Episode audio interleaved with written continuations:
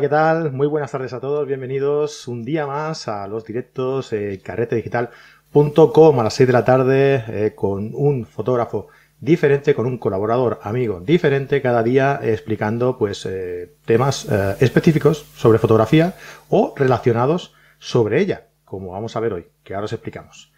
¿Qué tal? ¿Cómo estáis chicos? Eh, bienvenidos. Ya veo que vais eh, saliendo por aquí por el canal de, de YouTube. Hoy hay una pequeña novedad. Estamos aquí haciendo una prueba mm, a buenas, a buenas horas también. Uh, estamos emitiendo en directo también por Facebook. Así que si hay alguien por Facebook, pues ya dirá. Muy buenas tardes. Hoy estamos aquí con, con Fran, con Fran Nieto. Hola Fran, ¿cómo estás? Hola, muy buenas, muy buenas a todos. Un abrazo desde esta cuarentena tan prodigiosa que nos tenemos que afrontar poco a poco. Iremos saliendo. Eh, si quieres, un hijo. Para el domingo. Ahora que se pueden pasear no era mala idea. Yo tengo dos. y amenazo con utilizarlos. el domingo... Una situación complicada. Una sí, situación sí. complicada para todos. La verdad es que sí, pero bueno, hay que tomárselo con paciencia y con humor, porque si no, no nos queda otra. En fin, es bueno. lo único que se puede hacer, quedarnos en casita los que no tengamos que trabajar y apoyar a la gente que está trabajando, gente de limpieza, no todos somos sanitarios y bomberos, gente de limpieza, de transportes, los que nos cultivan los alimentos, los que nos los traen a casa, los que los limpian. Hay muchísima gente que no le queda otro remedio que se está exponiendo a estar enferma y, y tenemos que ser solidarios, por lo menos no complicar más la cosa. Y hay mucha gente, Fran, también. Eh, no sé si se dirá mucho o no, pero los, los mensajeros ¿eh? están haciendo, están súper expuestos a cualquier eh, contagio, a cualquier riesgo de contagio y, y, están todo el día de una casa para otra. Hay algunos que incluso antes de que empezara el tema del confinamiento iban limpiando, sabes que llevas como, llevan como unas, como unas paldes, como unas sí. uh, maquinitas para, para firmar. Pues antes de, de que firmara la gente y eso, iban limpiándolas. Ahora ya no hace falta ni firmar. Pero antes de eso. Oh, tengo cabreado al hijo. Eh, antes de eso, eh, las, las, ibas limpiando y todo para que tú cuando tuvieras que firmar no, no, no, no tuvieras riesgo de contagio, ¿no? O sea que, que, creo que, mira, el programa de hoy va a ir dedicado a los mensajeros, a ellos, que se la juegan y que cada vez que nosotros necesitamos algo, pues vamos eh, a, comprarlo de forma online y claro, alguien te lo tiene que traer, porque el online está muy bien para que tú no tengas que desplazarte, pero alguien se tiene que desplazar para traértelo, ¿no? Entonces ahí, pues bueno, hay que, hay que agradecer el trabajo de los, de los mensajeros también. Bueno, pues nada, eh, dejadme, como siempre, que suelte aquí una pequeña uh, chapa, como siempre, eh, y que es que nosotros somos carretedigital.com, la comunidad de fotógrafos en la que compartimos, disfrutamos y aprendemos fotografía. ¿Cómo? Pues a través de nuestros vídeos. Eh, ahora estamos en directo, pero también tenemos vídeos que no son en directo eh, en nuestro canal de, de, YouTube y nuestros audios en las plataformas principales de eh, podcast, iBox, eh, iTunes, Podbean, Spotify. Estamos en todas, en todas las que haya contenido de este estilo, ahí estamos nosotros. ¿Qué más? Pues que este señor, otro señor llamado Javier Alonso Torre, que pobrecito, siempre que lo nombro pasa algo, yo no sé por qué, pero va a pensar que le tengo manía o algo. En fin, bueno, que no, que me lo quiero un montón, ¿eh? que es es un, fotógrafo excelente y, mejor persona. Pues Javier Alonso Torre, eh, Fran Nieto y un servidor hemos escrito una guía con 21 claves para mejorar la composición de vuestras fotografías y eh, yo he escrito una guía de 75 consejos para mejorar vuestras fotografías y podéis acceder a ellas de forma totalmente gratuita en nuestra página web carretedigital.com. Tenéis el enlace en las notas del programa, ¿vale? Desde ahí accedéis y os la descargáis gratuitamente. Además, también os suscribís a nuestra newsletter y nosotros os enviamos pues todas las notific notificaciones, novedades y demás que vayamos eh, generando dentro de la comunidad de Carrete, de Carrete Digital. Bien, hoy de qué vamos a hablar. Habéis visto en la en, bueno en el cartelito que hemos hecho, en la miniatura que hemos hecho para anunciar uh, el, tema del programa, pues habéis visto que ponía algo así como de quién son mis fotos, ¿no? Porque bueno, dices, ¿de quién son mis fotos? Ya, ya, lo estás diciendo, ¿no? Son mías. Pues a veces no. A veces no, ¿no? A veces hay personas que, que cogen una foto uh, y la utilizan pues para su conveniencia y no siempre eh, con el permiso del que realmente es el autor de la, de la fotografía, ¿no? Eh, hace poco hubo un caso pues bastante, bastante eh, destacado, ¿no?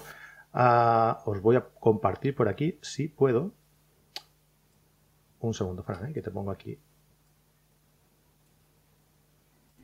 Mirad. Críticas a Vox por usar una foto ah, de la Gran Vía manipulada para mostrarla llena de ataúdes por el coronavirus.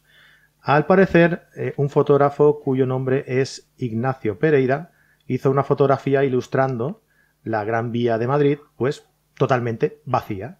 Ah, bien, pues los señores de, Vox eh, cogieron esta fotografía, la llenaron de ataúdes, ¿no? Pues como una crítica al gobierno, pues diciendo, oye, que las calles no están vacías, están llenas de, de, fallecidos, ¿no? Por, por culpa ah, de vuestra gestión política.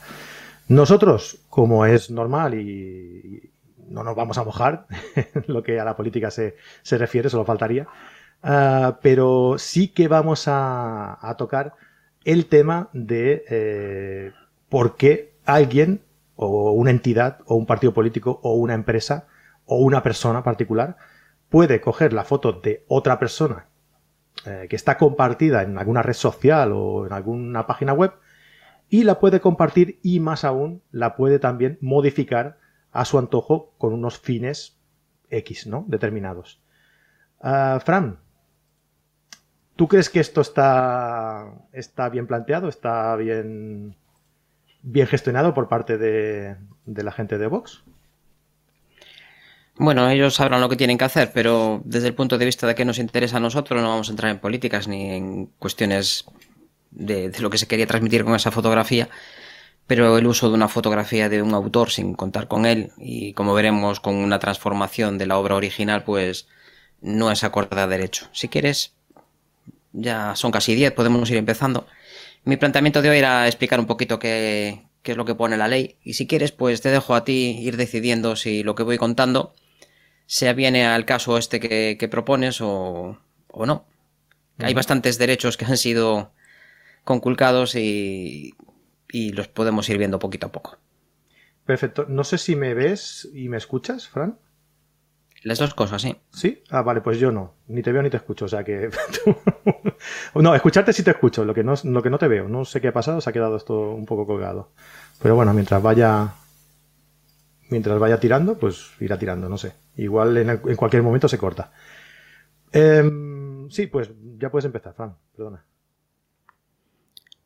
Bueno, pues hoy vamos a hablar de la legislación española, que es algo importante. Vamos a hablar, nos vamos a centrar, aunque la mayor parte de los países tienen legislaciones muy similares en lo que respecta a esto, es algo que ya está recogido en algunos acuerdos internacionales, pero como igual hay alguien que lo escucha de otro país, pues igual alguna de las cosas que digamos pues no es exactamente igual pues en México, en Francia o en algún otro lado. Hoy vamos a hablar de la ley de protección del derecho de autor, que en España está regulado por una ley del año 96 ya, la ley de propiedad intelectual. Y vamos a empezar por el principio, ¿qué es la propiedad intelectual? Vale. Pues la propiedad intelectual es los derechos personales y patrimoniales que le dan a una persona el derecho exclusivo a explotar su obra. Y esto de explotar su obra después iremos viendo lo que es exactamente. El artículo primero establece que la propiedad intelectual de una obra literaria, artística o científica, que lo nuestro es sobre todo artístico, corresponde al autor por el mero hecho de su creación. Es decir, que desde que le das al clic haces la foto, ya los derechos que te asisten empiezan a estar presentes. No hace falta ninguna otra cosa. Absolutamente nada. Desde el momento en que quieres la obra, otra cosa es si tú tienes el derecho de marca, por ejemplo, tienes un, logotipo, eso tienes que registrarlo. Y hay unos plazos para que otras personas pues, puedan decir, mira, esto se parece mucho al mío. Has hecho un, logo que parece el de la Coca-Cola y no, no te lo puedes registrar. Pero si tú haces una fotografía desde el mero momento, desde el primer segundo donde tienes la fotografía, desde que ésta se materializa, las obras no se puede proteger una idea. Yo tenía idea de ir a la playa de no sé dónde con una foto así. Se lo comenté a alguien en el bar y va a ir a hacer. Bueno, las ideas no están protegidas. Lo que están protegidas son las obras. Si no la tienes materializada, las ideas, por desgracia, o por fortuna, no lo sé, no, no se pueden proteger. ¿Y quién es el autor? Vamos con la parte interesante. Pues la ley dice que se presume como autor al que aparezca como tal en la obra. Y en la obra, si es una. Veces esto, lo, complicado es eh, saber cómo, cómo detectar quién es el autor, ¿no? Sí. Entonces, mi recomendación es que en vuestras fotografías siempre pongáis el nombre del autor. No quiere decir que pongáis una marca de agua, que eso es una cuestión estética. Yo al principio la ponía, ahora ya no la pongo. Pero en los metadatos de la fotografía ahí sí que la podéis poner. Siempre la podéis poner. En los campos IPTC podéis poner el copyright o copyleft o el copy que, que tengáis, que creáis que es adecuado para vuestras fotografías. No todo tiene que ser copyright donde se reservan todos los derechos, sino que te puedes reservar unos cuantos. De esto da para otro tutorial también, si quieres hablar un día de, los tipos de copyrights que tenemos y copylefts. Entonces, si vosotros ponéis vuestra fotografía con, los campos IPTC, cualquier persona que haga una búsqueda un poco un poco basta, no hace falta ser muy científico para encontrar que esta fotografía, botón derecho de cualquier eh, de un explorador y te dice los, los datos de la fotografía, igual que te dice el título y el tamaño de la foto, pues te da el autor. Y conviene también que tengáis un acceso a, vuestra, a vuestro mail, a vuestra web, a un teléfono, a algún sitio donde os puedan localizar por si quieren usarla. Que si quieren usarla y la van a usar sin más, pues vale, están cometiendo pues un acto ilícito, pero por lo menos que no digan que la obra es huérfana. De esto hablaremos un poco más adelante. Pero vamos a ver, si tú tienes una fotografía en tu tarjeta digital, la fotografía es tuya, eres autor. Eh, ¿En dónde, Fran? Si le pones la. Digo, si tú tienes. Tú te llevas para casa una foto en tu cámara, en tu tarjeta, y se te presume que eres el autor de esa fotografía. ¿Eres el autor por el mero hecho de tener una fotografía en tu tarjeta digital? Ah, pues no. Me imagino que no, porque esa tarjeta puede haber pasado por otra, por otra cámara, ¿no? Depende. Depende. Hace una temporada fuimos a hacer fotos un amigo y yo y me olvidé la tarjeta. Las dejé. Yo tengo una caja de estas de peli para protegerlas y quedó en otro lado, quedó en otra mochila, que tengo varias mochilas y no me acordé de cambiarla. Y llegué sin tarjeta. Entonces, como él utilizaba un tipo de tarjetas distintas a las mías, no me puedo prestar una y acabé haciendo las fotos con su cámara. De hecho, estaba utilizando varios flashes y demás y quiero recordar que hasta le pedí que le disparara a él el botón mientras yo estaba colocando los flashes. Después de haber enfocado, de haber encuadrado y demás. Entonces, el que le dio al, botón fue él. Pero mm, él tenía la, tenía la foto. Y a mí me resultaría muy complicado decir que la foto es mía, porque no tengo acceso al archivo. Pero el autor soy yo. Es que a veces es muy difícil demostrar la autoría porque te pueden faltar cosas fundamentales. En este caso, si él presenta esa fotografía a un concurso y tiene la fortuna de que gana o la presenta a otro lado y se la compra, yo delante de un juez me es muy complicado decir que esa fotografía era mía, porque no tengo nada material. De lo que estamos hablando y de lo que trato de transmitir es que los derechos de autor son algo inmaterial. Surgen porque tú has creado una obra científica, artística o literaria pero no tiene nada que ver con la parte material. Ahora imagínate, hay otra cosa en, este, en esta ley que es la obra en colaboración. Tú vas a hacer unas fotografías, por ejemplo, de noche, que es algo muy frecuente, o un curso. Voy a un curso. Y coloco allí, pues, poned todos F8 que voy a iluminar esto. Entonces les digo, disparad a 30 segundos. Todos ponen allí 40 fotógrafos, ponen sus trípodes, ponen su cámara, ponen su tarjeta a funcionar y cuando les digo ya, disparan. Yo es muy típico, ¿eh? ¿eh? Sí, es muy típico. Entonces, ¿quién sería el, autor? Vale, ellos tienen la fotografía, pero ¿quién es el autor? Ellos dirán, hombre, la foto la hice yo, vale, pero es que el concepto de autor es un concepto que tiene más que ver con la parte intelectual que con la parte material. En este caso, yo no tendría la fotografía porque estaba iluminando, pero el autor soy yo el autor en este caso soy yo, ellos no han, participado en el proceso intelectual. Esto, hablamos, esto hablamos de, la, teoría, ¿no? De lo que es la, teoría, porque a veces es lo que dice la ley, claro. Otra cosa es demostrar. El problema en derecho, eh, mis profesores de derecho siempre me decían lo mismo. El problema es demostrarlo, pero las leyes son muy bonitas. El problema siempre es demostrar las cosas. El problema es cómo lo justifico para que el juez se lo crea. es, a veces es la, parte complicada, claro. Por eso hay que tener algunas medidas, porque si lo conoces es más fácil tomar las medidas adecuadas. Y luego hay otro tipo de fotografías que son obra colectiva. Es, este caso.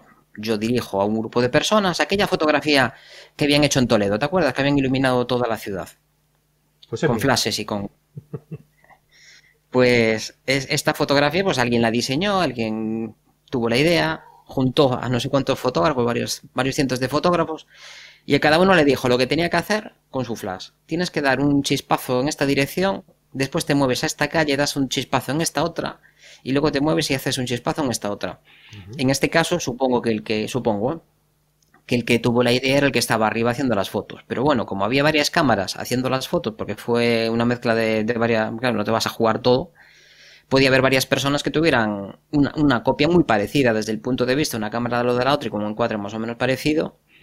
Había a lo mejor cuatro o cinco personas dándole al botón, pero ¿de quién es, quién es el autor? El autor siempre es el que tiene la, En caso de dudas, el juez siempre va a fallar a favor del autor intelectual. Siempre. Cuando hablamos de derechos, de derechos de autor, tenemos que hablar de dos cosas muy diferentes. La ley protege, por un lado, los derechos morales y, por otro lado, los derechos de explotación. Y aquí vamos a entrar ya un poco al caso que nos planteabas. Los derechos morales están... Dime. ¿Me ves y me escuchas? Las dos cosas, sí. Vale, vale. No, es que yo eh, solo veo un cuadrado negro ya. Yo no sé que esto se está cogiendo por pinza ya, ¿eh? O sea que... A ver si no nos deja tirado el YouTube. venga, seguimos, va. Pues venga, si no, volvemos a intentar iniciar la, sesión a ver si va. Hoy va un poco mal lo de internet. Estuve haciendo algunas cosas antes y la verdad que va un poco lento. El día que no va a regular va, va, mal. O sea que. Esto es horroroso. Son cosas del confinamiento. Vaya. Venga, seguimos, va. Bueno, pues hablábamos que había dos tipos de derechos. Los derechos morales son los que vamos a citar ahora. La primera es decidir si quieres que la obra se divulgue, es decir, se haga pública o no. Tú puedes dejarla en tu ordenador y allí queda. O puedes decir, pues mira, la voy a colgar en, Instagram o la voy a comprar para esto, la voy a usar para esto otro. Y después, el segundo derecho, que es uno de los que veo que más se, se necesita que se valore, es decidir si se realiza la divulgación de esta obra con su nombre, de forma anónima o con seudónimo. Son muchas las revistas que no ponen el nombre del autor y que no lo citan en ningún lado. De hecho, incluso en algunos libros vienen letras muy grandes quién es el autor del, texto, pero se olvidan casi siempre del fotógrafo. Y en algunos artículos incluso es que la parte gráfica es muchísimo más importante que el texto. Hay unas revistas que son muy exquisitas con esto, como por ejemplo National, y siempre pone las dos cosas, y además con el mismo tipo de tipografía y demás. Pero si tú miras un libro, a veces viene el, autor del texto súper grande allí, en portada y el fotógrafo un pequeñito en una esquina allí de, los créditos al final de todo, ¿no? Con incluso la misma tipografía, pues a lo mejor que el, que el traductor. Y hombre, es algo por lo que tenemos que empezar a pelearnos. Si quieres que tu fotografía se te reconozca, pues puedes pedir que pongan tu nombre. De alguna forma, no tiene por qué ir al lado de la fotografía, es lo habitual que lo pongan en pequeñito en una esquina, pero de alguna forma que se reconozca tu autoría. Exigir este reconocimiento como autor es algo que te permite la ley en España. Y luego hay otro, este por ejemplo, si te das cuenta, en esta fotografía no se hizo. En ningún momento se dijo que la fotografía era de. No se molestaron en hacer una búsqueda y decir fotografía de. Es uno de los derechos que aquí pues ya no se han tenido en cuenta. y luego hay otra, por no tener en cuenta eh, que no sé si vas a comentar esto, supongo que sí, que, claro, eh, no estás teniendo en cuenta la, opinión del mismo fotógrafo eh, y lo que le puede eh, repercutir a él. Porque, no sé, a lo mejor él es, el fotógrafo sí que es afín a ese partido político, o no, o, a lo mejor alguien que no sabe de qué va la historia puede reconocer su fotografía y relacionarlo con ese tema y relacionarlo con ese partido político, ¿no?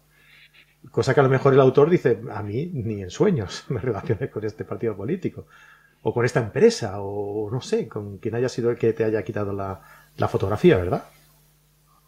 Pues sí, otro de los, de los derechos que tenemos como autores es a modificar la obra y a retirarla del mercado cuando tus convicciones de algún tipo pues hayan variado. Es decir, que tú tienes una fotografía vendida en museo o alguna cosa así, hombre, si la has vendido para una revista no vamos a ir casa por casa retirando la, foto, ¿no? Pero si, si, hay un determinado acceso, esto está más pensado sobre todo para pintores y escultores, donde la copia es única.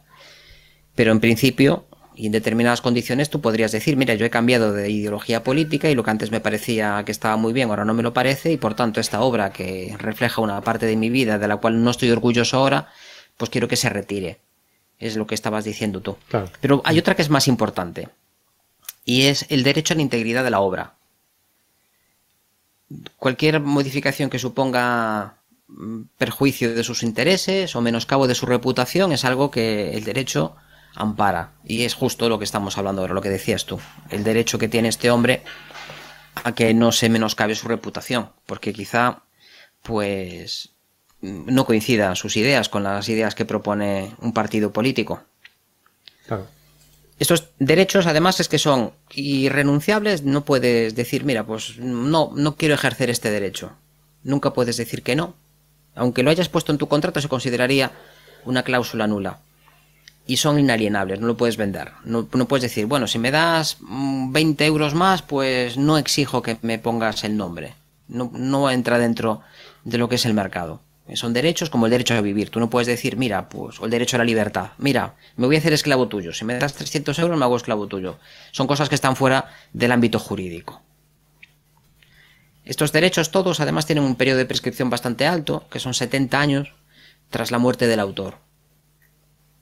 bueno, pues como vemos, 70 años después de la muerte del autor. 70 años fueron aumentando y hay algunas teorías que dicen que fueron aumentando conforme envejecían las películas de Disney. Esto es un poco broma y un poco real, pero a medida que van estando cerca de prescribir las primeras películas de, algunas compañías, pues han tenido suficiente capacidad en Estados Unidos para ir incrementándola. Antes eran 50 años y ya ha crecido.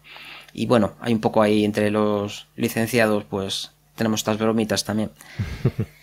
Estos son los derechos morales, que como ves, pues hay algunos que ya no, se han tenido en cuenta. Y por otro están los derechos de explotación, que estos son ya derechos que sí podemos ceder. Los anteriores no lo puedes ceder, no puedes decir que la, foto no es mía. Puedes decir que se publique de forma anónima, por ejemplo, un periodista que ha hecho una fotodenuncia que puede peligrar su vida, pues igual está en todo el sentido común que la foto vaya o con seudónimo o de forma anónima. E, es un derecho que tiene él. Pero nadie puede ponerte tu foto anónima si tú quieres que se ponga tu foto con tu título. Ahí. Pues que esta la hizo, pues, Francisco Palmero. Los derechos de explotación ya son realmente lo que nosotros vendemos. Nosotros no vendemos fotografías. Puedes vender una copia.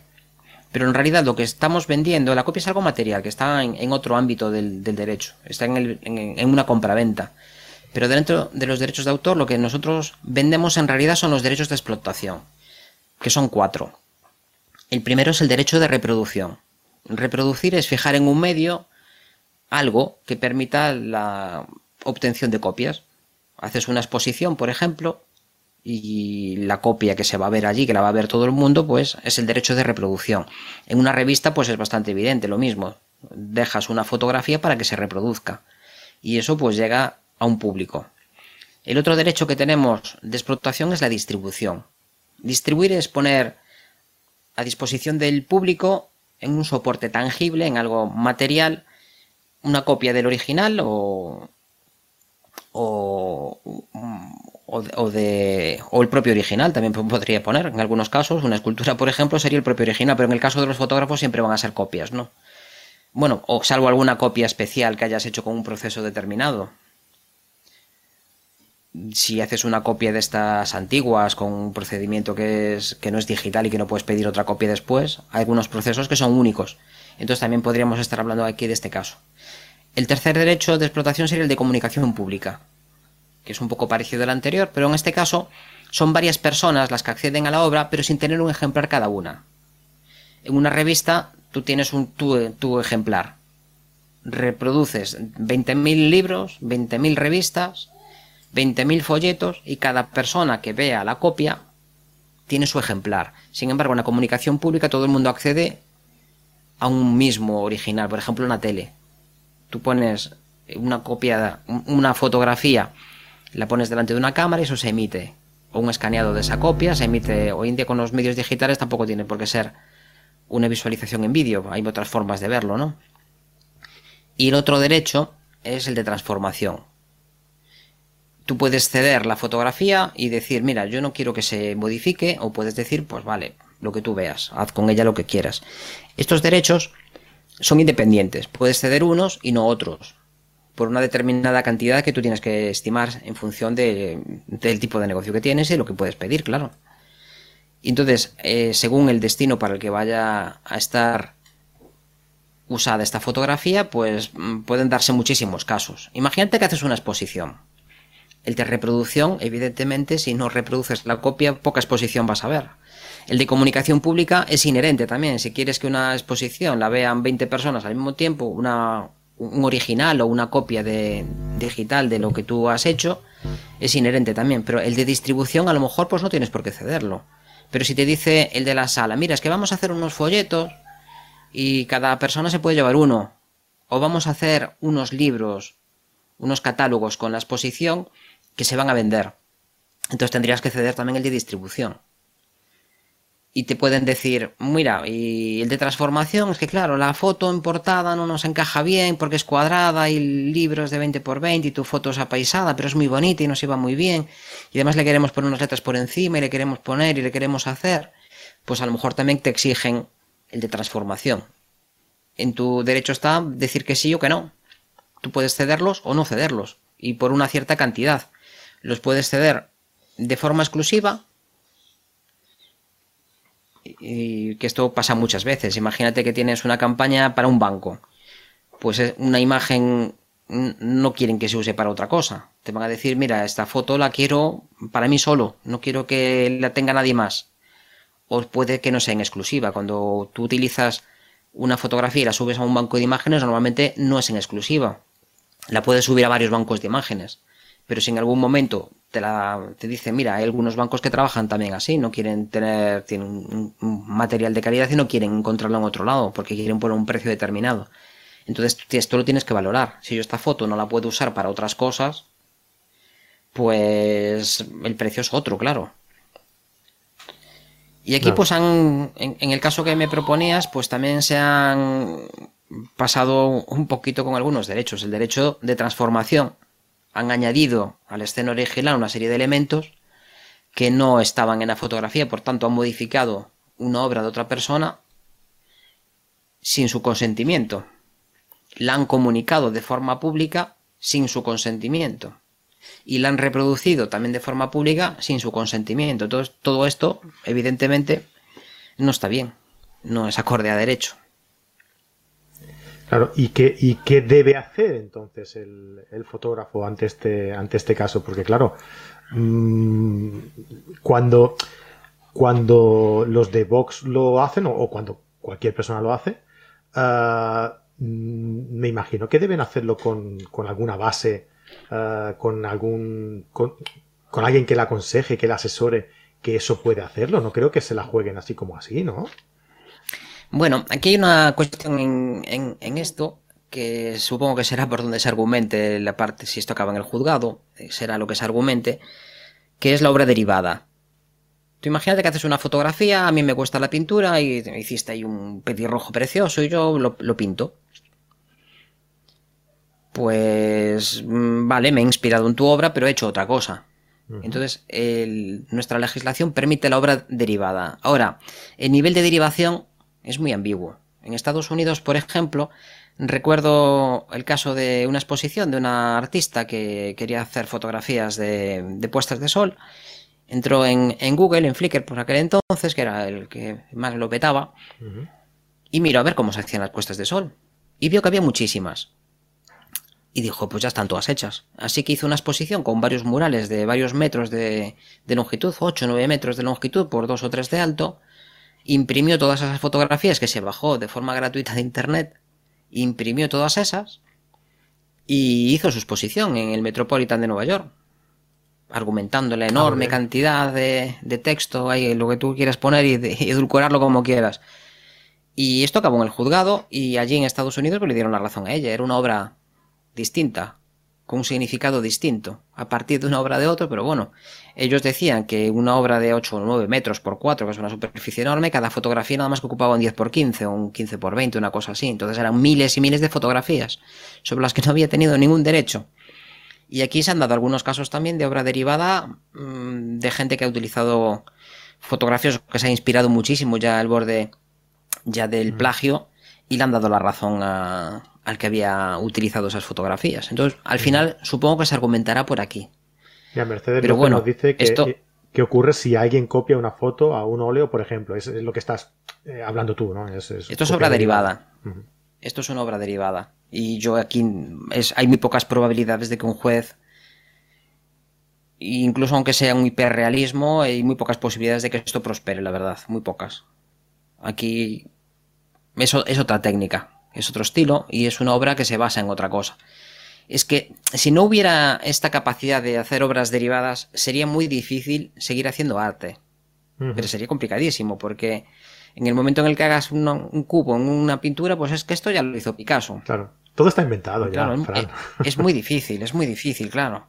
Es que yo hice una puesta de sol y este me la está copiando. Bueno, es en otro sitio, es con otra luz, hay una piedra y yo no la tenía, pero es que me la está copiando, claro, es muy difícil.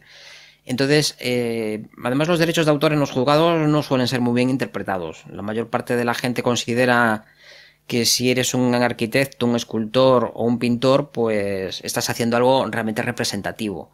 Pero los fotógrafos tenemos mala prensa en los juzgados, se nos entiende muy mal, porque es algo mecánico. De hecho, hay otro concepto que es... Bueno, si quieres vamos en orden y, y así no nos liamos mucho. Venga porque si no, vamos a ir de un lado a otro. Los derechos sé que a ti te gusta tampoco... todo bien, bien ordenadito y cada cosa en su momento. Lo estoy pasando un poco mal, Fran, ¿eh? también te lo digo, ¿eh? porque no sé cómo va a acabar esto. Así que los que estáis aquí, disfrutadlo, porque no sé si se va a quedar subido o no, ¿vale? Yo aviso, ¿eh? los derechos que estamos hablando tampoco son ilimitados. Es este lo que se llama el derecho a la copia privada que nos suena a todos, de, bajarnos las cosas de Internet. Entonces, una fotografía que todo tenga en mi web, ¿la puede imprimir alguien y colgarla en su casa? En teoría no. Pues ¿No? depende, depende. La ley dice que si el uso es privado, si el uso es privado y no hay fines comerciales, sí la puedes imprimir mientras proceda de una fuente lícita y no necesites los servicios de terceros. Es decir, que si te la imprimes tú solito en tu casa, no hay problema. Si yo la llevo a una tienda a que me la impriman, ahí ya no está tan claro. Y que proceda de una fuente ilícita, que no entren en mi ordenador y me roben cosas, vamos. O que me... Esto se veía mejor en el mundo de, la, de los CDs. Si yo me había comprado el CD original de forma lícita, podía hacer una, una cinta para el coche. Ahora, si me la había dejado un amigo, mm, ya la fuente era un préstamo, es, algo lícito también, aunque les costó bastante, pero aceptaron esto. Ahora, si me lo había comprado en el Top Manta y se lo prestaba un amigo, ya no era una fuente lícita. Entonces, en principio, hay una compensación por copia privada que gestionan las entidades de derechos de autor, que nos vienen a todos, sobre todo en un medio audiovisual, que tienen unos márgenes muy grandes. Para los fotógrafos también tenemos, es Cedro, que hay unas ciertas cantidades que se gestionan por entidades que tienen así algunas consideraciones de, derecho que, no es una, empresa ni pública ni privada, son una cosa intermedia. Es obligatorio que gestionen y tienen unos estatutos también un poco especiales. De hecho, la ley le dedica un par de títulos a estas entidades y cómo se financian y cómo se reparten. Entonces, los derechos que tenemos, como siempre, no son absolutos. Hay algunas limitaciones. Otra de las limitaciones que tenemos es que una obra se puede incluir para análisis en un libro, por ejemplo, para un comentario, para un juicio crítico con fines docentes o de investigación. Una foto, yo hago un libro ahora sobre composición, por ejemplo, y me viene bien poner una fotografía, pues, por ejemplo, de Ansel Adams, allí destripándola y poniendo flechitas por un lado y por otro, y esto lo podría hacer, siempre y cuando no haga un libro entero con fotos de otros, claro porque si no, hay, un límite. No se establece en la no hay un porcentaje, pero en general en la jurisprudencia se habla más o menos de entre un 5 y un 10%.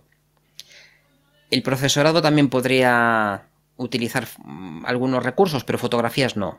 Hay una exclusión. El profesorado puede utilizar con fines, eh, en principio el universitario, con fines de comunicación de, obras o de sus trabajos o de, sus actividades docentes en general, siempre y cuando no sean libros de texto. Podría utilizar pues un esquema alguna cosa. Las fotos están, por ahora están fuera de este ámbito y no podrían utilizarlas sin, consultar con el autor. En el resto de los casos, un, grabado, por ejemplo, pues, o un gráfico una cosa así, que le venga bien incluirlo, pues podría hacerlo. Si seguimos con la ley, hablamos de la obra huérfana, que es aquella que no, no es, después de una búsqueda concienzuda no eres capaz de encontrar al autor. Entonces, estas obras las puedes utilizar sin ningún problema. En algunas legislaciones extranjeras son, vamos, con esto de la obra huérfana se lo toman. Si no tiene el copyright incluido, se puede utilizar en cualquier parte, sin ningún problema. En algunas legislaciones en América es la tónica habitual. Por eso, insisto, una vez más en que pongáis siempre el copyright a vuestras fotografías y un link en los datos IPTC no tiene por qué ser una mancha de agua, pero sí que pongáis los datos en, en los datos de la fotografía para que alguien os pueda encontrar y que no se considere como obra huérfana, porque esto cada vez hay más presión para que las obras que no tengan autoría se consideren huérfanas, porque hay muchas bases de datos que están recabando fotografías, hay mucho aficionado y mucha gente que está subiendo fotos a internet que pueden tener valor, valor comercial. Otra de las cosas que son interesantes es los derechos de autor que tienen los asalariados. Yo trabajo para un periódico y puedo trabajar de varias maneras. Puedo trabajar como freelance, yo hago las fotografías y se las vendo a alguien. Y ese alguien pues me las paga y si no le interesan pues no me las paga. Pero si estoy asalariado a, sueldo, que cada vez hay menos fotoperiodistas a sueldo de sus, de sus periódicos, pues en general, y salvo que en tu contrato hayas dispuesto otra cosa, se entiende que los derechos que cedes son todos aquellos que sean necesarios para que el contratante, la parte que te contrata, pueda llevar a cabo sus actividades. Entonces, si te ha contratado alguien para periodismo, pues por ejemplo, evidentemente el de reproducción tiene que, que cederse. Y también tienes que ceder el de comunicación pública. Y quizá también el de transformación. Esto es lo que dice la ley. Si eres asalariado, esto es normal también. Si tú tienes una empresa y te dedicas a la innovación, los científicos también tienen derechos de autor como, como producción artística, literaria y científica. Pero si estás trabajando para una farmacéutica, por ejemplo, es evidente que cada uno de los que actúan en el proceso no tienen los derechos de lo que han investigado. Es la empresa la que tiene los derechos sobre el producto final. Salvo que hayas llegado a un acuerdo porque tienes un estatus muy importante como investigador principal y has llegado a un acuerdo donde ciertas partes de esta investigación pues te las reservas. Vale, yo esto sí, pero esto no. Esto siempre lo que quieras poner en contrato, siempre y cuando tengas capacidad de negociar, claro un fotoperiodista pues va a ser difícil, salvo que tenga un pedigrí enorme y que se lo rifen en, el marca y en el LAS y en el otro lado, pues va a ser muy difícil que pueda negociar, sobre todo porque la situación en la profesión cada vez es más complicada. Tenemos también los contratos de edición, cuando te contratan para hacer un libro o para una editorial en algún lado. Estos, eh, lo que dice la legislación es que los contratos tienen que ser siempre por escrito, es lo que lo normal en casi todo lo que es en derecho.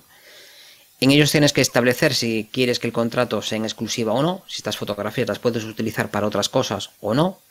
Tendríamos que definir en qué ámbito nos estamos moviendo, si esto se va a divulgar en España, en Galicia, en Europa, si es a nivel mundial, si se va a imprimir cuatro ejemplares, si van a ser 10.000, si van a ser 30.000, el número de ejemplares se tiene que definir, cómo se va a distribuir, cuánto te van a pagar, cuándo tengo que entregar las copias, lo que tenga que hacer mi trabajo y en cuántas lenguas se va a utilizar. Normalmente las editoriales suelen decirse para todos los, idiomas, pero bueno, si pasan un número de cinco años sin que el libro se haya traducido a otros idiomas, puede recuperar los derechos también.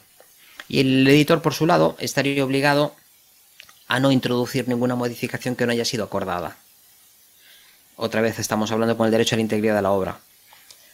Eh, hacer pruebas para que esto quede bien. Además, el fotógrafo estaría, bueno, el autor estaría obligado, hablo de fotógrafos porque es lo que está en hoy, pero en general es el autor el que estaría obligado a confirmar que esas pruebas son correctas. asegurarse de que la difusión sea la adecuada, no puedes imprimir un libro y olvidarte de él, y hacer los pagos anuales que correspondan por la venta de estos libros. Normalmente se hacen a principios de año y otras veces pues se hacen de otra forma como hayas concretado. Hay otra categoría de libros, Fran, Dime. Todas tus fotos son tuyas, no, has cogido fotos de otro. Y si has cogido fotos de otro, eh, ¿de qué forma pides permiso? ¿Hay algún contrato o, con un contrato verbal eh, sirve? Bueno, los contratos verbales suelen ser poco, poco adecuados. Si le contratas a un fotógrafo sus fotos, conviene que lo hagas por escrito, que establezcas para qué la vas a usar, en qué contenido, durante cuánto tiempo, lo que hemos hablado hasta ahora. Tú serías el editor en ese caso, estarías recibiendo la fotografía y siempre conviene que todos nuestros acuerdos sean por escrito. Se lo recomiendo también a algunos amigos que, se dedican a social cuando tienen contratos con, con los clientes. Establecer claramente qué es lo que está comprando el cliente y cuáles son las obligaciones que contrae él y las que contraes tú. Si por ejemplo tú tienes claro que no te quieres quedar hasta última hora de la boda para hacer el baile y que te vas a ir a cuando hayas acabado tu trabajo y, no te quieres quedar o quieres que eso tenga un precio especial, pues tienes que ponerlo por escrito. Alguna gente se asusta, ¿no? Que si les doy un, 17 folios para, para que lo lean, pues... Hombre, yo si voy a un sitio y me dan un contrato de 17 folios, creo que esa persona se lo toma en serio. Cierto. Y si en este contrato yo le he puesto que mira, yo mi trabajo son 4 horas, son 6 horas o son 8 horas. A partir de ahí la hora extra es a tanto. Si hay problemas y al final pues el grupo que tenía que amenizar pues tardó una hora porque no daba montado y el baile empezó más tarde y tú acabaste una hora y media más tarde, pues ya decides tú si le vas a cobrar esa hora y media extra o no. Si los novios eran majos y se han portado muy bien contigo, pues igual te da lo mismo. Pero si no, pues siempre tienes la capacidad de decir, mira, en el contrato pone esto y lo, y lo firmaste. Y, el, y, la otra parte, los novios, pues también saben exactamente qué es lo que están comprando. Y te pueden decir, mira, estamos hablando de 400 fotos y me has dado 250. Sí, además es que aquí, entonces e-, es algo habitual, ¿no? Que, que hayan estas, eh, estas rendijas, estas... Eh, que, se que, se escapen estos detalles y, luego hayan, hayan problemas entre, entre ambas partes de, del contrato. Eh, es lo más habitual realmente porque no, no, está, no estamos habituados a hacer este tipo de, de operaciones ¿no? bajo contrato. Y, y, la verdad es que es muy aconsejable porque siempre, siempre, siempre pasa algo. Y si lo tenemos previsto y podemos justificar a nuestra, nuestra, mm, eh, nuestro discurso con ese contrato, pues casi que mejor. Pues sí. Y otra de las cosas que debería de poner en el contrato, que de esto no hablamos, hay una distinción en la ley sobre las fotografías con mayúsculas y otra cosa que se inventaron aquí, que es las meras fotografías. Y una mera fotografía pues esto se lo dejaron a la, jurisprudencia que fuera definiendo lo que era una mera fotografía y en general pues admiten aquellas en donde la capacidad intelectual del autor pues no es muy alta, donde no hacía falta pensar mucho para hacer la foto.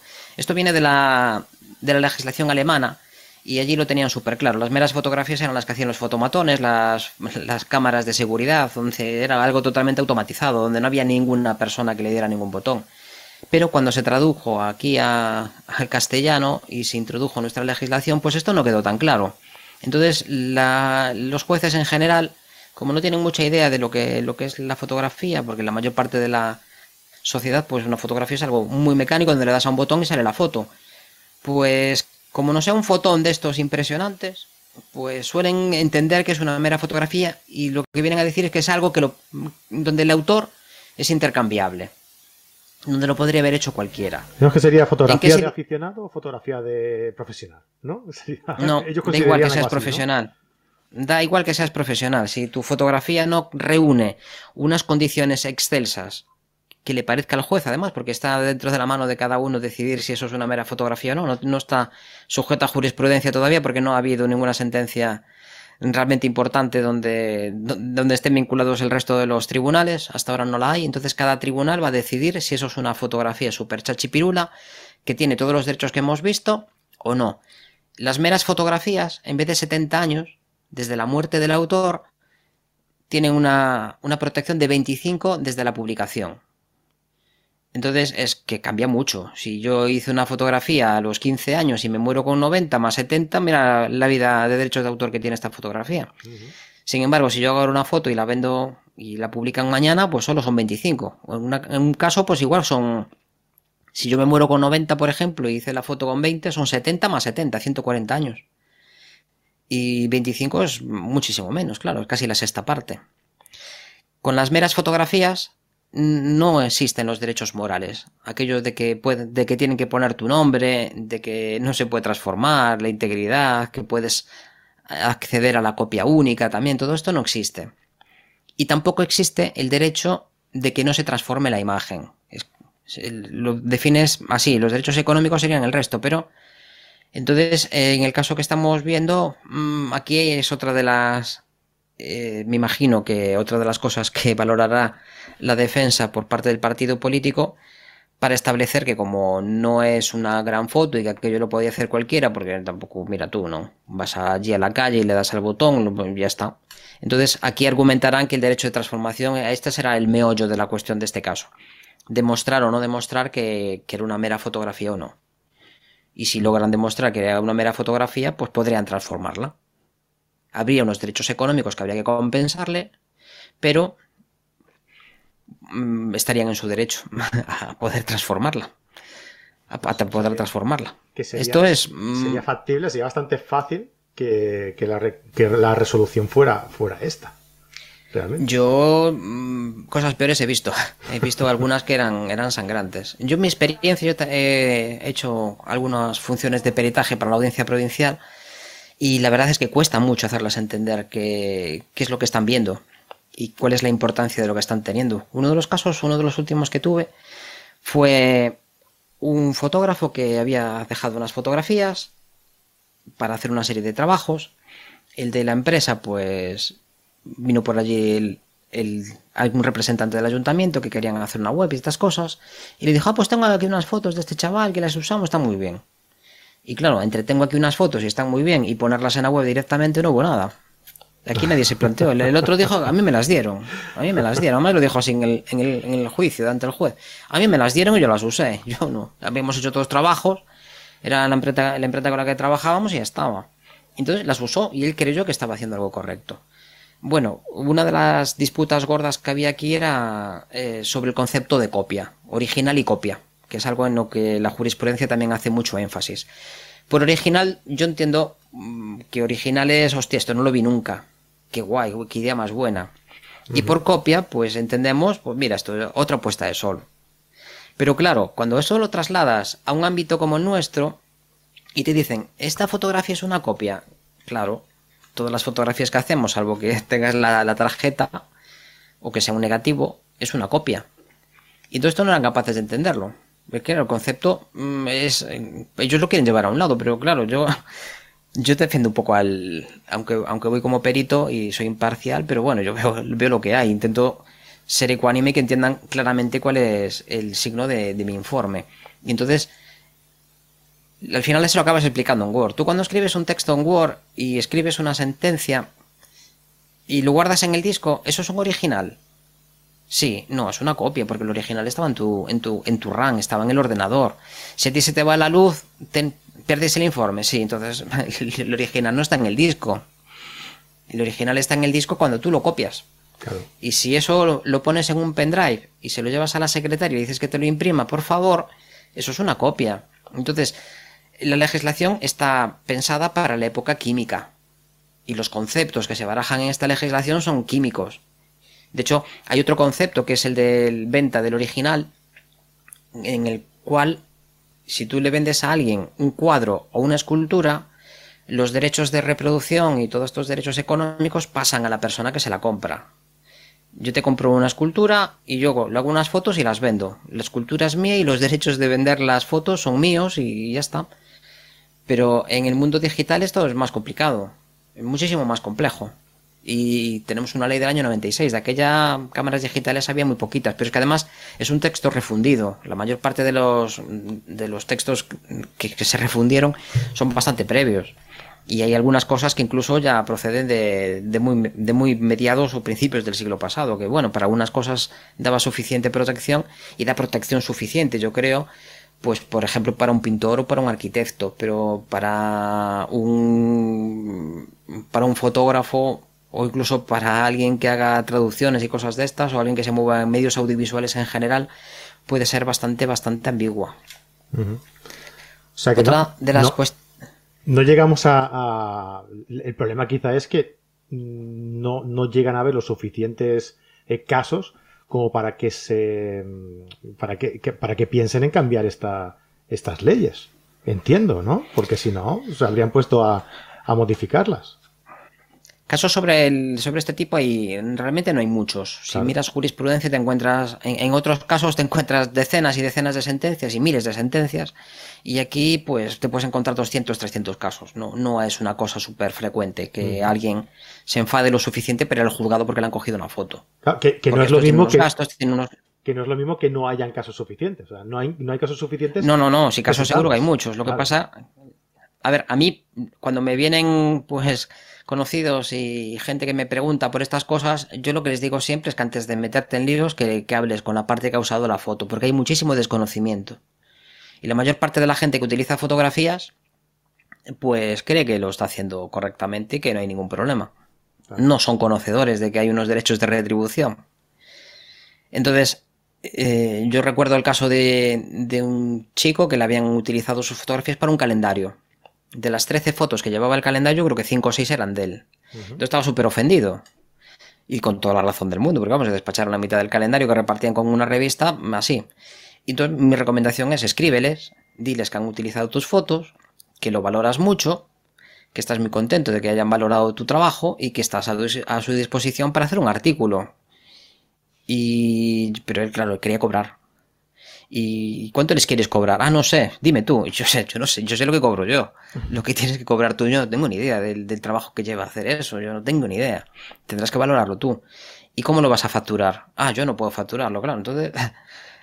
¿Qué, ¿De qué estamos hablando? Claro. Se dan muchas cosas, claro. Bueno, pues al final, el de la otra parte, pues no tenía ni idea. Esto suele pasar siempre, una contrata, una contrata, una contrata, y al final tú has pagado 300 o 400 euros para que te hagan un calendario o lo que sea para maquetarlo y, no y al final el que lo maqueta pues coge unas fotos de internet porque no tiene presupuesto. Pero es que se ve un montón de veces, incluso con empresas muy grandes. Recuerdo otro caso también de una de una chica que nos además está por ahí, un besote, que utilizaron una foto para una empresa muy grande a nivel nacional. Y claro, quedó cuadriculada. Miro la foto, porque además había una, unos movimientos en, en, las personas que son, vamos, hiciste tú la foto, aunque estuviera otra persona al lado habría cogido otro instante, vamos. Era, era claramente reconocible. Entonces, uh -huh. pues también se enfadó. Entonces, el planteamiento es, bueno, escríbele a la empresa, diles que la foto es tuya y que esto tiene un coste. Además, se reprodujo un montón de sitios, en la web, en la tele, un montón de sitios se reprodujo la fotografía. Uh -huh. Y diles cuánto quieres cobrar. ¿Y cuánto les cobro? Ah, pues no sé, claro. ¿Cuánto quieres cobrar tú? ¿Por cuánto lo venderías? Si te hubieran dicho desde el principio, mira, queremos esta foto para esto, ¿qué precio le habrías dado? Ah, pues tampoco, claro, ¿Tú qué quieres? Bueno, al final está apañó y el número le salió porque quería una óptica concreta. Y lo que costaba la óptica fue lo que puso cantidad. Y bueno, en poquito tiempo eh, le escribieron y le hicieron el ingreso. Uh -huh. Y la... no le dieron más vueltas. O sea, así Natalia de sencillo, también, sí. Natalia también explicaba, Natalia Aguado, también explicaba que le pasó algo parecido, que le cogieron una fotografía para publicarla en una en una televisión, creo que me dijo. No, no, no, quiero tampoco mm, explicarlo a fondo porque me lo explicó muy por encima y no sé exactamente cómo fue la cosa, pero que al final también le pagaron a ella. O sea que, que si realmente la cosa está clara, clara, clara, eh, hay, que, hay que atreverse a, a, ir adelante. Creo yo. No sí, si la, en la mayor parte de las ocasiones les mandas una factura, se sorprenden y dicen, y te ponen una disculpa, pues esto es que se lo encargamos a no sé quién y para nosotros, claro, esto se levantará el teléfono el, el, gestor de algún lado y pondrá poderes a la empresa que, que, ha hecho el trabajo, ¿no? Pero en general no suele haber muy mala fe. Y cuando la hay, pues vas al juzgado y, uh -huh. y presentas una reclamación, claro. Tienes que aportar las pruebas. Y tienes que tener bastante claro que esto va a ir para adelante, que tienes bastante forma de demostrar que la foto es tuya. De hecho, tengo por aquí algún caso, si quieres lo, uh -huh. lo leemos así un poco por encima, no sé cómo vamos de tiempo. Bueno, como siempre, sobrados, ¿eh? son como siete. siempre. ¿eh? Venga, sí, dale. Porque el procedimiento. no- no- yo no te voy a liar, Fran, ¿eh? No, de verdad, ¿eh? hoy no. Eh, pero el procedimiento para cuando te das cuenta que te pasa algo así, ah, ¿tú aconsejas que sea este? Eh, llamar a la, a la parte Bueno. contraria o a la que ha utilizado tu fotografía y pedirle, por favor, ah, que la retire o, o que te, o, o le envías directamente la factura o, o- ¿cómo harías tú? Yo les envío la factura directamente. Directamente. Siempre y cuando que el problema sea económico, si lo que se está inculcando aquí se está pasando, pues mis derechos económicos y se está utilizando para algo que veo que, hombre, este está intentando sacar dinero de una publicidad que tiene en su web y está intentando sacar dinero por otro lado y está utilizando mis fotos porque no quiere pagar a un fotógrafo o este ayuntamiento que presente unas fotografías para algo y la está usando para otra cosa, pues lo normal es que aquí el problema es económico. Le escribes y le planteas la situación. Que no se viene, pues vas a un abogado, buscas un procurador y dependiendo de, del tipo de, de juicio que te enfrentes, pues puede ser un juicio de menor cuantía, un juicio... Depende del tipo de, de indemnización que quieras y, y de quién sea la otra parte. Si es una administración pública, pues vas a tener un contencioso administrativo que son más complicados, ¿no? En algunos casos, pues incluso podrías plantearte la reclamación tú solo, si depende de la cantidad que, que pidas, si no te pasas de una cierta cantidad, que creo que son 1.500 euros, podrías incluso plantearte llevar el caso tú solo y hacer la reclamación por tu cuenta en el juzgado. Ahora, si el problema es derechos morales, que es el caso del- de la fotografía esta de los ataúdes, pues yo no, yo no le escribiría para nada. Si mi problema es moral, si han utilizado una fotografía mía que para mí es ofensivo, que yo no me, no me identifico con eso, lo que voy a solicitar va a ser una rectificación por parte de esa empresa que lo ponga en los medios. El periódico, por ejemplo, era muy frecuente que cuando lo cogían un renuncio estaba obligado a, a publicar la sentencia, forma parte de, de la repercusión que suelen tener la mayor parte de las sentencias. Eh, y además están obligados a ponerlo en, en un día similar en tirada y, y con una tipografía igual, vamos, que ocupe el mismo espacio. Entonces, si tú has puesto a, a media página en la foto, pues tienes que poner a media página la sentencia. Entonces, esto depende de lo que estés buscando. En general, si el problema es económico, escribe, intenta llegar a un acuerdo con él, dale un, un precio razonable y, y- y mi experiencia es que yo creo que un 80% así de las ocasiones han, han cobrado. Vale, de hecho, pues- en algunos casos, si los derechos que, se, que, se- que están en juego son, es algo grave, incluso el Código Penal, el artículo 270, establece penas de incluso de cárcel de seis meses a cuatro años. Si hay beneficio económico y lo que se está barajando es una cosa grave, ¿no? Depende de lo que estén haciendo, claro. Pues vamos con el caso, si te parece. Pues sí. Tiene algunas similitudes con el, con el que estamos tratando para que veáis un poco por dónde van a ir las cosas. Vale, mientras lo vas vamos, buscando, te, este- te este- comento que eh, me están, eh, están haciendo eh, gente preguntas por aquí, pero claro, es un caso que es un tema que queremos eh, presentar sin tampoco darle muchas vueltas por otros lados para no desviarnos mucho del, del tema en sí. Eh, así que si queréis, todos los que nos estáis preguntando, ah, dejadnos en, la, en, los comentarios eh, las dudas que tengáis y ya, ya miramos también de, de comentarlas en otro programa o si son todas bastante parecidas en el tema, podemos dedicarle otro programa más adelante, ¿no, Fran? Pues sí, sí, y así casos interesantes pues podemos intentar plantearlo. Este es un- una introducción así a los derechos en general. Y bueno, algún caso vamos poniendo así algún ejemplo que si no esto es un poco aburrido. Claro. Pero bueno, más que nada es plantear el- el- los, los derechos que tenemos. Que por el otro lado tenemos obligaciones también, que da para otro capítulo. ¿eh? También. Si puedo fotografiar a alguien en la calle, si, si tengo que darme de alta en Hacienda, o sea, no solo, también- no solo tenemos derechos. Que casi que son más interesantes que estos, ¿eh? porque. Porque cuidadito. ¿eh? Suelen, estar más en el juzgado que estos. Suelen estar más en el juzgado, sobre Pues nada, todo por es- parte de los famosos. Porque Sí, sí. Simplemente quería, quería decirlo porque veo que está preguntando mucha gente que no, no, no, no os enfadéis conmigo por no eh, pasárselo a Fran, pero no queremos tampoco desviarnos mucho del, del tema principal y si queréis que tratemos estos temas, pues ya os digo que nos lo dejáis en los comentarios, no aquí en el chat, eh, en los comentarios.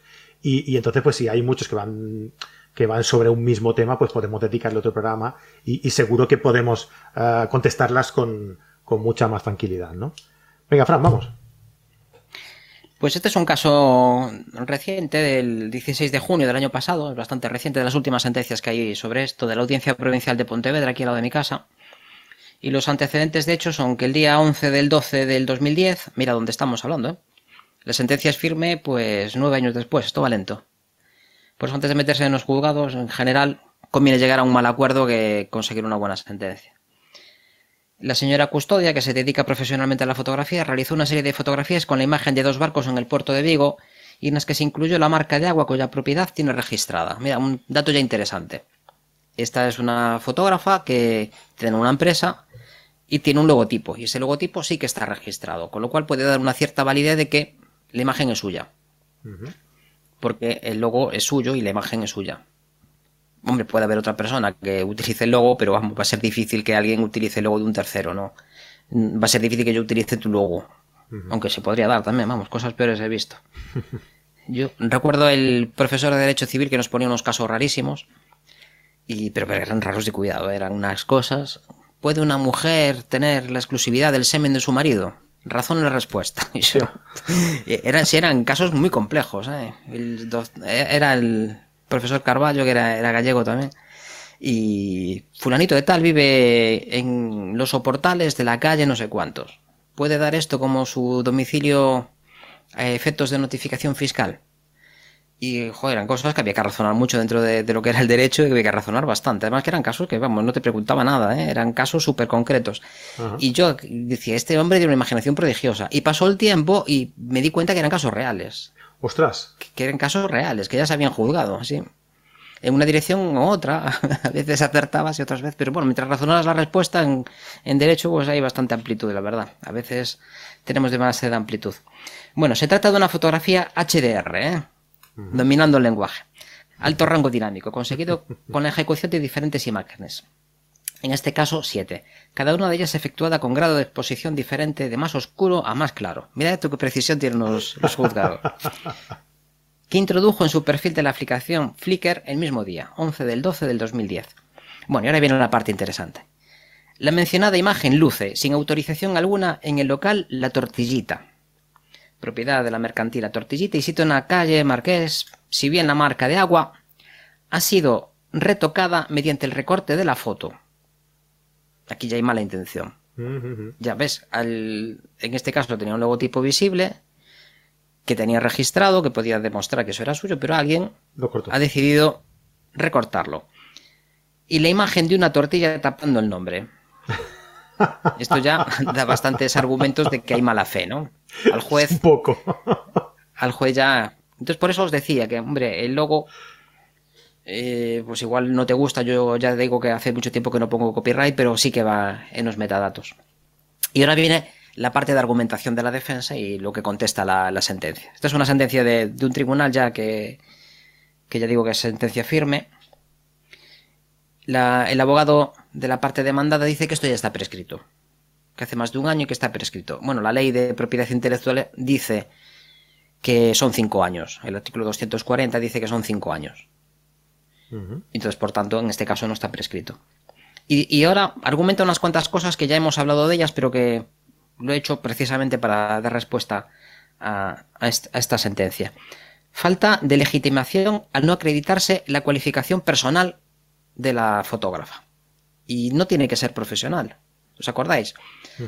Cuando tú haces una fotografía, una obra literaria o lo que te dé la gana, el mero hecho de generarla hacen hacer los derechos de autor. No tienes que ser profesional. De hecho, mm, no tienes que ser nada. Mientras seas persona, puedes tener derechos de autor. No necesitas ser un pintor profesional para tener derechos de autor, ni un fotógrafo profesional para tener derechos de autor. No hace falta. También dice que la demandante no ha demostrado que sea titular de la marca de agua. Bueno, no hace falta que tenga marca de agua. Es una prueba más sencilla de demostrar, pero no es imprescindible. Ningún, lado habla de la ley de que, de que sea obligatoria la marca de agua. Dice, la ley dice que el titular del derecho puede poner copyright y precisando el año y el lugar en el que se evite. Puede, pero no que sea obligatoria. En algunas legislaciones sí que es obligatorio. Ya dije que sí que era obligatorio, pero en nuestra legislación no. Dice que tampoco queda demostrado que ella sea la autora del perfil de web Flickr, es decir, que ellos la bajaron de allí, pero no queda demostrado. Como tampoco la titularidad de la cuenta y autoría de la fotografía. Siguen aquí turrando que bueno, yo en principio no sé si es la autora. Igual hay que pagarle a alguien, pero igual no es esta señora. Y mientras no me diga el autor, es la, es el, aquí el abogado se comporta como el gato panza arriba, vamos. La verdad que no tenía mucho margen. Y dice otra cosa muy interesante también. En última instancia que la referida fotografía hubiera sido objeto de inscripción en el registro de la propiedad intelectual, lo que impide que pueda reclamar los derechos indemnizatorios que se pretenden del registro general de la propiedad intelectual no hablamos. Eh, hay varios tipos de propiedad intelectual. Una es el derecho de las empresas, el derecho a, pues, a las patentes, a las mejoras, a estas cosas, el derecho de marca. Pero el derecho de propiedad intelectual para, para lo que nos atañe a nosotros, para los fotógrafos, no es obligatorio. Cuando tú registras una fotografía en el registro, que además habla de que tiene que ser copia o diapositiva, mira tú cómo está todavía la cosa, aunque mi experiencia es que los registros suelen aceptar un, CD con fotos sin ningún problema a día de hoy. Pero bueno, la legislación dice que tiene que ser copia o diapositiva. Entonces, cuando tú te registras tus fotografías, este registro hace que se presuponga que los derechos pertenecen a la persona que lo registra. Y esto da una cierta validez de cara, pero no es obligatorio. No es obligatorio en absoluto. Y ahora viene la respuesta del, juzgado. La demandante utiliza el nombre artístico de Violeta, que lo corroboran varios testigos, que dicen, mira, esta chica siempre firma con este nombre y ya está. Con esta identidad figura abierta una cuenta en aplicación Flickr. Si en el borde superior derecho de la fotografía aparece la expresión violeta, la que borraron ellos con, con la tortilla encima, si la comparativa entre el retrato que figura en el perfil de cuenta en Flickr y la persona que acudió al juicio se corresponden, vamos. Eh, luego es el que dice ella, la persona tiene, hombre, que yo puedo poner el perfil en Flickr de alguien más guapo que yo, pero es raro, ¿no? si en dicha cuenta aparece colgada una fotografía igual a la que aportó en el acto del juicio, están allí, es la persona, hombre, hay una cierta presunción de que debe de ser suya. Si además en la vista se aportó la secuencia de siete fotografías, que esto es un, dato, un factor decisivo, son siete fotografías cuya composición dio lugar a la que nos ocupa y cuya posesión solo puede tener quien las hizo, toda vez que en aplicación solo se cuelga el resultado final. Cuando tú tienes una fotografía, un archivo RAW del que sale la otra fotografía y tú la puedes poner a un tamaño de, tamaño completo y la otra persona nada más que tiene una copia de 800 píxeles, hombre, es más presunción de que la foto sea tuya y no de quien la está usando, ¿no? Si la repetida fotografía aparece recogida en 55 grupos, siempre bajo la autoría de la demandante, de todo ello no cabe sino concluir que doña Violeta es la autoría de la fotografía en cuestión y por ende la titular de los derechos que comporta esta autoría. Es lo que acaba diciendo que la persona es, vamos, no queda otra, es que es que es ella, no me vengas diciendo que no queda demostrada la autoría porque mm, te está aportando todos los datos, vamos, hay bastante, por eso decía que el abogado de la parte demandante en este caso, vamos, puso algo por ponerlo. Sí, sí, sí, sí, estaba clarísimo. Sí, las fotografías litigiosas se ha obtenido con un simple procedimiento mecánico. Esto es lo que dice el, el defensor de la parte acusada. La fotografía se ha obtenido con un simple procedimiento mecánico, sobre sobreposición de siete imágenes en distintos grados de exposición sobre una situación barcos de por sí bastante habitual en la zona del Verbes Vigo, por lo que carece de los requisitos de originalidad objetiva que la jurisprudencia exige para darle la categoría de obra protegida, y comporta que de quedar fuera de la tutela de la propiedad intelectual en todas sus vertientes. Lo que están intentando aquí decir es que esto es una mera fotografía que la puedo hacer cualquiera. Venga, hombre, esto para una foto como esta es de la usé y ya está. Pues no, porque eh, el hecho de que sea una mera fotografía una fotografía, esa originalidad la tiene que definir el juez. Hasta ahora, para bien o para mala, tiene que definir el juez, que en general suelen ser bastante cautos a la hora de decir esto. Por eso es muy importante cuando haces un, un contrato decir que tu fotografía es artística. Similares a las que ha visto. Para que después no vengan con estas historias, ¿no? De que esto era una foto cualquiera y tal. Conviene ponerlo siempre claro. Entonces, lo que intentan aquí es decir, esto es una mera fotografía, pero aunque sea una mera fotografía, ¿te acuerdas que no teníamos los derechos de, de transformación y que no teníamos los derechos morales, pero los económicos sí. El derecho de reproducción, el derecho de, en este caso, de comunicación pública, porque es una copia que la ve todo el mundo, sí que lo sigue teniendo y tiene derecho a una indemnización por, por el uso inadecuado. Entonces, aquí tampoco no hay argumento. En todo caso, existen diferencias significativas entre la fotografía cuya autora reclama la autora y el moral litigioso existente en el local, la tortillita, tratándose de una performance totalmente diferente de la supuesta obra original de la demandante. Aquí está intentando llevar al juez al camino de obra derivada. Mira, la foto ni es original y además es que lo que hicimos nosotros es a partir de una foto, hicimos allí una historia que no tiene nada que ver. Es lo que el, argumento que está intentando tratar, por lo menos para minimizar la indemnización reducirla al máximo. Lo que tú decías de coger una pintura, ¿no? O sea, de, una foto, pasar una pintura, ¿no? Una copia la obra derivada es algo que se usa mucho. No, yo esto. Eh, la foto era así, pero yo puse cuatro y aquí puse una y aquí puse unas letras. Y esto ya es otra cosa. Y hombre, eso de que es otra cosa, pues en, algunas ocasiones donde las técnicas son totalmente diferentes, pues en lo que te digo, pues si haces un óleo de una fotografía, el caso está muy complicado. Hasta ahora yo creo que no hay ninguno que haya prosperado y, pero si tú coges la fotografía tal cual y la pones en, en, una, en, una, tortillería, la foto es la que es. No, aquí no hay obra derivada. Poner unas letras encima con nombre de tortillería no es una obra derivada. Y de hecho, esto lo responde el juez. La comparación entre la fotografía y el mural revela que las diferencias no son sustanciales. Se utiliza la primera tal como es, por más que luego se introduzcan dos tortillas a modo de platillos volantes. Estaba sembrado el juez. Pero la imagen es exactamente la misma. Y la introducción de las tortillas no obedece la intención de alterar sustancialmente la imagen, que esto es lo que hablamos en obra derivada. Hay una modificación sustancial del original. Es otra cosa, es otro tipo de arte. Yo voy por la calle y fotografío un graffiti y esto es una cosa que la foto de el graffiti tiene derechos de autor. Claro, una obra artística. Y yo lo fotografía y tengo derechos por la foto. Depende. Si es una mera reproducción, sin más, así, de cualquier manera, pues igual no es una mera fotografía, sin más. Tendría derecho a, la explotación económica de mi fotografía. Pero tengo derecho de reproducción. He hablado con el autor del collage de, de esta obra y le he dicho, mira, ¿me dejas tu, me deja reproducir tu, tu graffiti. Y claro, el graffiti igual tiene abajo un, nombre.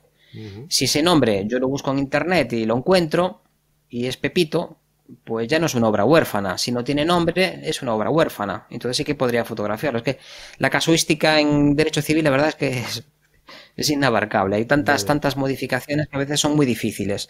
Y en el caso este van a intentar hacer lo mismo que este abogado. Decir que es una mera fotografía que sí se podía transformar y que tampoco es para tanto. Y que además la modificación eleva el espíritu de la obra a una dimensión totalmente en otro universo paralelo y que por tanto este va a ser la defensa. Otra cosa es que el juez se avenga. Yo me imagino que la sentencia será condenatoria. Me sorprendería mucho lo contrario, pero bueno ves cosas que son tanto curiosas.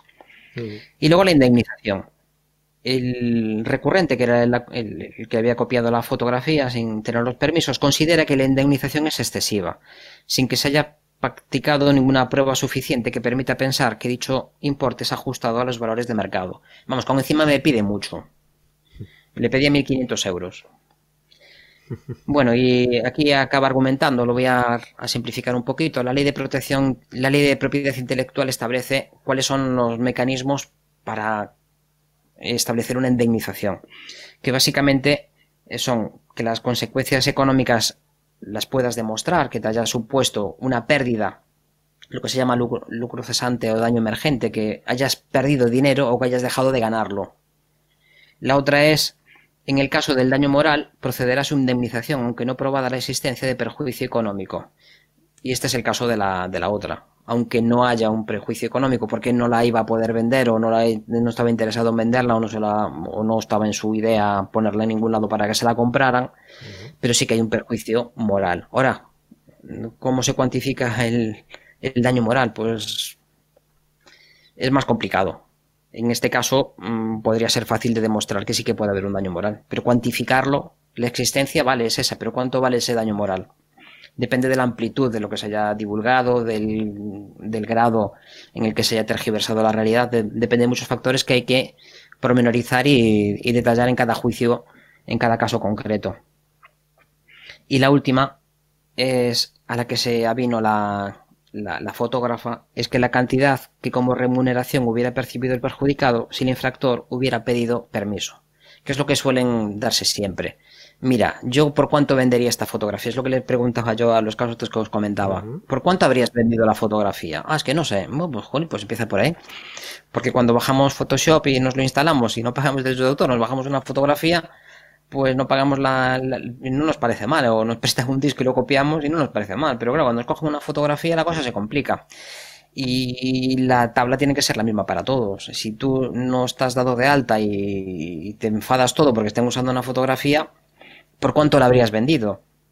No, es que si me tengo que dar de alta en autónomos y pagar 300 euros un mes y... Ojo, pues claro, es que, es que es así. Si quieres cobrar la fotografía le tienes que medir una factura. Y si emites una factura, pues tienes que estar dado de alta, claro. Tienes que dar dado de alta en la seguridad social y en, autónomos, en principio. En principio. Puede haber excepciones, pero en principio sería lo correcto y lo, más habitual. Entonces, nos podemos enfadar mucho. Por eso siempre digo que es mejor llegar a un, a un acuerdo. Escribirle y decirle, mira, me ingresas esto y por una copia sola. Si nunca has tenido problemas, no suele haber dificultades. Pero si acabas en un juzgado, pues ya hay que demostrar más cosas, ¿no? ¿Cuál es tu perjuicio económico? ¿Has dejado de venderla? Has dejado de, tener otros encargos porque han visto esta fotografía y, estaba muy modificada, han hecho un procesado, la pasaba un blanquinegro horrible y eso no representa tu forma de trabajar. Imagínate que haces unas fotografías de boda maravillosas y yo las copio, las añado a mi portfolio personal, que esto ya se han dado bastantes casos además, y les hago unos virados así súper originales, divinos de la muerte, a la última divina de, los 300 filtros que me acabo de instalar en Photoshop y en Lightroom. Y es como encima hay una transformación. Y que cuando se entera la gente de que estas fotos son las de Pepito, pero vaya churro que hace, ¿no? Esto puede tener un, daño no solo moral, sino económico también. Te puede estar estropeando tu propia clientela, porque esto se difunde y podrías tener más daños, ¿no? Bueno, pues al final la demandante optó por el segundo criterio, reclamar el precio que hubiera podido percibir en caso de cesión autorizada y que dice que son 1.500 euros. Y ahora viene otra parte que es muy interesante también, un razonamiento bastante interesante del juez, bueno, del que redacta la sentencia, que son, son tres en audiencia. A falta de otros indicios, ponderando que la realización de la composición exigió la toma de fotografías a diferentes horas, hombre, horas, un HDR horas no son, pero bueno, el número de exposiciones, el destino que se dio, aquí está diciendo, mira, es que la foto se, se puso un mural en un, establecimiento, se puso un tamaño grande de 8 metros. La visibilidad, el mural ocupaba todo el fondo del local. La modificación efectuada sobre posición de tres tortillas, producto que da nombre al local, y el tiempo que estuvo expuesta, más de dos años, la cantidad fijada no parece desproporcionada para indemnizar. Así que cada parte deberá asumir las costas procesales causadas por su intervención en esta alzada. Es otra de las cosas que siempre le digo a, los que vienen muy enfadados, es que esto no es gratis. A veces se condena en costas al, demandante, otras veces al demandado, otras veces cada uno paga las suyas. en este caso, este paga las pues, suyas. Aquí cada uno paga las suyas, la, la del recurso este. En primera instancia no vi la sentencia, pero en este caso, pues tienes que pagar tu abogado y procurador y normalmente un pleito de estos pues le va a quedar de lo que sacó de los 1.500 euros un buen pellizco se lo van a quedar los profesionales que contrató, claro. Igual lo que sacó, la indemnización que sacó es para pagar prácticamente los, no, los costos. Tanto no, pero bueno, el, un abogado llevará 400 euros por esto y el procurador pues unos 200 o por ahí. Pero bueno, vamos, con una parte importante de la indemnización hay que tenerlo en cuenta cuando, cuando pides esto, exigir siempre la condena en costas también es muy importante. Otra cosa es que el juez te haga caso. Depende sobre todo de lo arriesgado que sea el, recurrente, cuando es una cosa que está muy claro en primera instancia y si recurre por recurrir, normalmente se condena en costas. Cuando la cosa está así más complicada, yo en este caso vería bien que hubieran condenado también en costas a la parte que perdió, porque vamos, es que no había mucho argumento para recurrir, ya hemos visto la sentencia, no hay mucho argumento. Pero el que decide es el magistrado o el tribunal que, toca de decidir sobre estas cuestiones y a veces pues te encuentras que tienes gastos que no contabas con ellos. Y, si hubiera pedido 600 euros, pues igual perdía dinero. Tú fíjate, todo lo que, lo que se hubiera ahorrado si realmente eh, pide permiso a la... Claro, también es verdad que, es lo que tú dices, que a lo mejor esto es cuestión de que contrata una empresa, esta empresa otra subcontrata y otra subcontrata, y al final no sabes bien bien quién pide la foto y dónde la saca, ¿no? Pero que si tú vas directamente como establecimiento, pides la fotografía al autor y le dices, oye, te la voy a poner aquí, te voy a pagar tanto y voy a poner tu nombre de autor por ahí y tal, pues a lo mejor, oye, pues te sale mucho más barato, te ahorras un montón de, de, años de, de, luchar ahí contra, contra todo, a los juicios, los costes y, el dinero que al final tienes que pagar, ¿no? No sé, creo que a veces vale mucho la pena hacerlo bien al principio y ya está. Una copia de este tamaño, 1.500 euros, vamos, dentro de lo que es el mercado actual, pues mm, está en un precio bastante, bastante razonable. Vamos, yo 1.500 euros vendo todas las que tengo, ¿eh? Sin problema. Sin problema ninguno.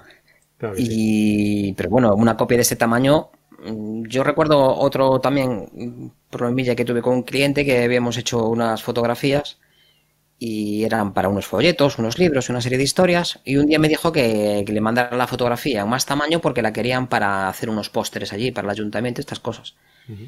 Y que además la querían para ellos solos, no querían verla en otros lados, que era una foto que les había gustado mucho y que la querían para ellos. Y yo le dije, hombre, ya, pero es que el precio que te di era para otra cosa. Entonces, yo te digo ahora otro precio y tengo en cuenta que ya te la he vendido otra vez, pero y le pareció mal que yo ya te la pagué. Ya me pagaste mm, para un uso concreto, lo que hablábamos antes del contrato editorial, para una distribución, para un uso concreto y por un tiempo determinado. Que lo pone aquí en el contrato, ¿no? Lo que hablábamos antes, claro. efectivamente. Y está claro, pero claro, no lo veo así. Y de hecho no volví a trabajar en ese, para ese ayuntamiento. pero bueno, yo me mantuve mis 13 y el precio, si quieres la exclusiva de una foto, una foto que quedó chula y que, estás, y que, la estás valorando porque la foto queda, queda la maja pues tiene otro precio, claro. porque yo ya se la podía presentar otra, a otro lado otros, otras cosas, ¿no? Está claro. Muy bien, Fran. Oye, pues muy interesante el tema. Yo creo que, a ver si, qué, le parece a la gente que, que, está por aquí. Que os pido disculpas porque hay un montón de gente que ha preguntado cosas, pero es que mm, vuelvo a repetir, ¿eh? que no queríamos tampoco ah, desviarnos mucho del tema porque creo que era muy interesante como para dejarlo claro, ¿vale? Ah, entonces, lo dicho, si tenéis algún otro, otro tema, si os parece bien, dejadnos comentarios en, aquí en el vídeo y vamos, y hoy valoramos hacer otra, otra cosa. Fran, como siempre, un placer que vengas aquí a, acompañarnos a, darnos luz sobre estos temas que, que no son nada fáciles de entender, la verdad. No, son un poco áridos y sobre todo el lenguaje a veces jurídico es hmm. bastante complicado de traducir. Y a veces es que, como en todos los lenguajes, es súper preciso y si no entiendes muy bien el contexto en el que, en el que se maneja, a veces es un poco árido, la verdad es que es muy árido. Hmm. Coger una ley y así digerirla sin más es bastante complicado. Pero bueno, yo creo que hemos visto una así, una superposición bastante amplia de cuáles son todos nuestros derechos, que son bastantes más de los que nos creemos y creo que con los ejemplos que hemos puesto ha podido quedar bastante claro, no sé. Si no ha quedado claro, pues que nos lo digan e intentamos aclararlo un poco más, claro. Exacto. Perfectísimo. Pues nada, muchísimas gracias a, todos los que habéis estado por aquí. Eh, crucemos dedos para que, porque se me ha quedado la pantalla negra, ¿eh? Desde hace, desde que hemos empezado prácticamente se me ha quedado la pantalla negra. No sé qué ha pasado. Así que voy a intentar eh, entrar por otro sitio, eh, cerrar la sesión y a ver qué pasa con el vídeo, si se, si se queda colgado o no. Si, si se queda colgado, pues eh, bienvenidos a los que estén por aquí nuevamente. Y si no se queda colgado, ha sido un placer estar con todos vosotros porque lo habéis visto en exclusiva, ¿vale? Eh, muchísimas gracias a todos. Ya sabéis que os dejamos aquí la nota del programa, eh, la forma de descargaros las dos guías que tenemos a vuestra disposición, la guía de 75 consejos para mejorar vuestra fotografía y la de 21 claves para mejorar la composición de vuestras fotografías. Nos vemos en eh, la semana que viene, que no sé cuándo haremos directos, si haremos directos o qué haremos, no sé. Ya veremos. Nos vemos, chicos. Hasta luego.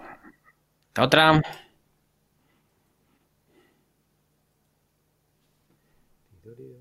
Están los dedos, Fran.